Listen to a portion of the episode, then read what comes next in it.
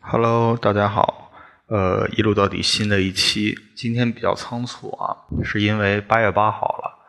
有两个啊不，应该是三个特别令人瞩目的发布会。一个就是索尼独立出来品牌以后的笔记本回到中国了啊，这个没什么可说的，两台原官方原产，呃，日本产地的九千多的笔记本，具体配置可以上网看啊。我对笔记本产品并不是特别感兴趣，但是我目前，呃，上周吧，拿到了一个神器，也是日本产的，松下的 CF-SZ 五，这个过两天应该会有视频上线给大家看一下，然后具体也可以关注一下我的微信公众号一路到底，跟大家聊一下日本人在用的笔记本和我们，呃，传统观念下的笔记本是有什么区别的。再就是今天的主打啊，我比较关心的黑莓 K One 行货，今天八月八号正式发布。这个东西怎么说呢？我当时知道它发的时候，我就觉得大不了就是把已经发过的东西再发一遍嘛。但是这次不一样，它发的是黑色版本。黑色版本之前在印尼已经见过了啊，是四加六十四的高配版本。呃，国防也这次也是只发了高配版，没有发三加三十二的那个银色版本。所以说，呃，喜欢 K One 的可以入手行货，因为在同样价钱啊，国行定价是三九九九，在同样的价钱里面，你可以买到配置更好的机器。但是缺点也不是没有，缺点是它阉割了 Google 框架，呃，它的 BlackBerry 服务具体是怎么实现的，我现在不太清楚，因为之前。所有的黑莓安卓机型的服务都是基于 Google 框架的。那它这次把 Google 框架完全切掉了以后，这个服务是换了国内的供应商来做，还是说重新开发的？这个我不太了解啊。但是如果说对 Google 有需求的，我不建议购买行货，因为你如果对 Google 框架有需求的话，你肯定要 root 手机嘛。root 黑莓是一件很尴尬的事情啊。本身一个保密性强的机器应该很难攻破，这是第一。然后，如果说你就是为了要用框架而把它的保密系统给破坏掉的话，那它就失去了黑莓本身的意义。而且，如果有人跟我说，我说用 K One 用行货再加入框架，我不追求保密性，我只是要求全键盘啊，我可以跟大家说，这次的全键盘并没有那么好用，它相当于比较早期的。版本我感觉目前安卓机型里面手感最好的键盘就是 Pre，Pre 还是不错的。呃，早一点的那个 Passport 键盘也好啊，然后 Classic 键盘也好啊，都是感觉一般的啊。其实近期的机型只有 Q 十和 Pre 这两款机器的机这个键盘是可以接受的。就是有当年用九千、九七零零和九九零零的那种感觉的，只有这几，只有这两台机器是。那么话说回来，这次行货带了什么东西来呢？首先，它把 Play 商店给切掉了之后，它默认进驻的应该是应用宝啊。从宣传海报来看，应该是应用宝没错。然后四加六十四的配置。呃，国内的用户应该会比较关心运行内存这个东西，所以说上到四 G 运行内存处于一个基本可用的状态啊，比以前三 G 运行内存要好很多。我之前节目也聊过了，三 G 运行内存的时候，我上手就禁掉了好多 Google 服务，就是我并不需要的 Google 软件我都把它禁用了，只保留了基本的东西。我之前盼望着国行带 Google 框架的其中一点就是说，Google 框架的好处是什么？我不需要的 app 我一概不装，我装一个商店，我装一个 Hangout，然后我再装一个 Gmail 或者 Inbox 就可以了，我其他东西完全不需要。但是它阉割掉框架了这件事情就会让人很尴尬啊。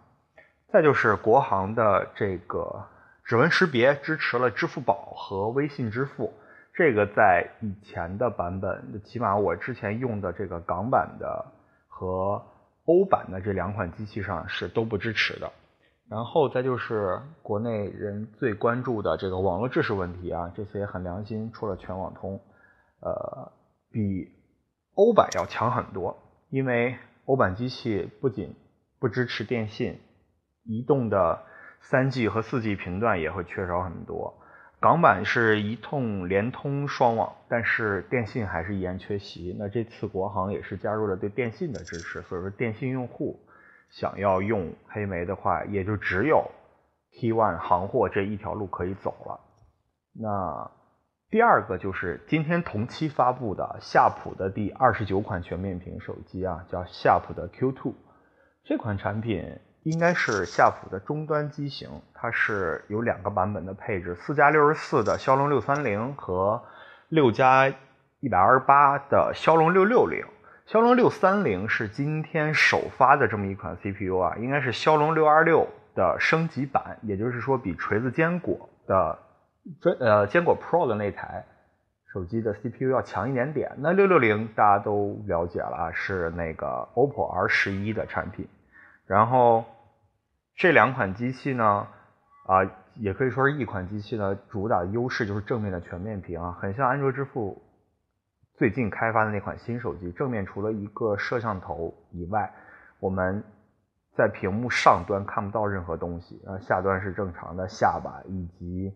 呃 Home 键加指纹识别，背部很丑啊，背部有点儿。iPhone 3GS 那种塑料感，但是它把双摄像头竖向排列，就是现在 iPhone 八谍照的这个样子。这款手机的配置不突出，然后价格也还好，低配版本两千四百九十九，高配版本三千四百九十九，好像是这个价位。所以说，对全面屏感兴趣的人可以去买一下啊。夏普的这个屏幕质量还是有目共睹的，呃，它的拍照也还不错。所以说，夏普这次回到中国。也是很多人欢呼吧，就是肯定关注度要比黑莓高一些。然后最后再说一点什么呢？最后说一点，最近都在问我，很多人都在问我，一加五这个双摄像头啊，到底是一点六倍变焦还是两倍光学变焦？呃，经过我测试。我可以很确信的告诉大家，是一百一是一点六倍的光学变焦。当你在滑动这个变焦条的时候，到达一点六倍的时候，你可以看到一个很明显的摄像头切换的一个过程。当然，跟 iPhone 7 Plus 一样，它是需要在光线呃非常充足的情况下才会启动这一颗呃长焦镜头，否则的话，它还是进行数码变焦的。到一点六倍之后呢？剩下的零点四倍，它还是会采用电子变焦的一个数码变焦的这一个方式啊进行的。所以说，我们把手机直接滑到人像模式，它其实是一点六倍的变焦，并不是两倍的变焦。然后，手机默认的拍摄界面的那个两倍变焦呢，点完了以后，其实是一点六倍变焦之后加了零点四倍的数码变焦，做成了一个两倍的成像。所以说，非常非常介意这件事情的人呢，可以手动选取。那个是一点六倍就可以了，不用把它移到两倍。我觉得倒是无所谓啊，因为成像质量好的情况下，那啊不是成像质量好啊，是光线条件什么都允许的情况下，其实一加五的成像效果非常非常棒。前几天我在朋友圈也发了，一加五开启专业模式下，我拍了一个，呃，从外滩拍陆家嘴方向的这么一张图啊，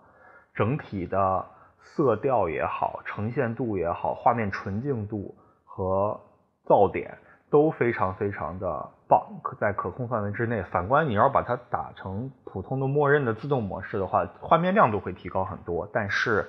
画面的成像效果就没有那么强。所以说，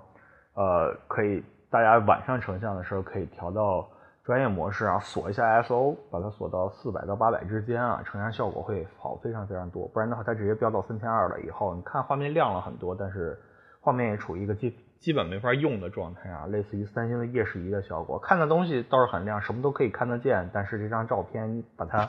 它只能说是记录影像，它并不能成为一张好的照片而已。今天大概就聊这么多，也是刚刚看完了一家。不是一家，刚刚看完了黑莓 K1 的这个回到中国的首发的发布会啊，一开始抱着很强很强的期待感，然后四加六十四出来，包括黑色版机身出来的时候，还是兴奋了一下，哎，得知没有谷歌框架的时候，就去了大爷的吧。等那个印尼版，因为印尼版也出了这个黑色啊，所以说等这批机器到国内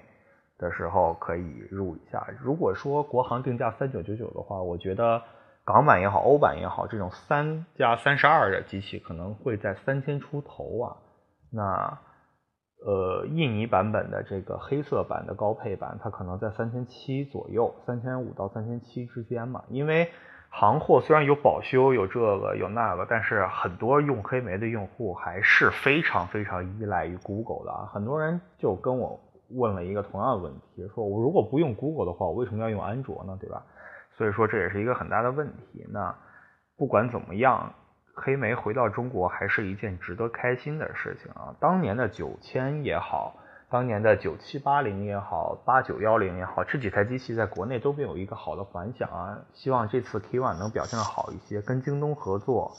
今天晚上九点就可以进行预约了，然后应该是八月十六号还是八月十八号可以正在抢购啊！从备货量来看，我觉得。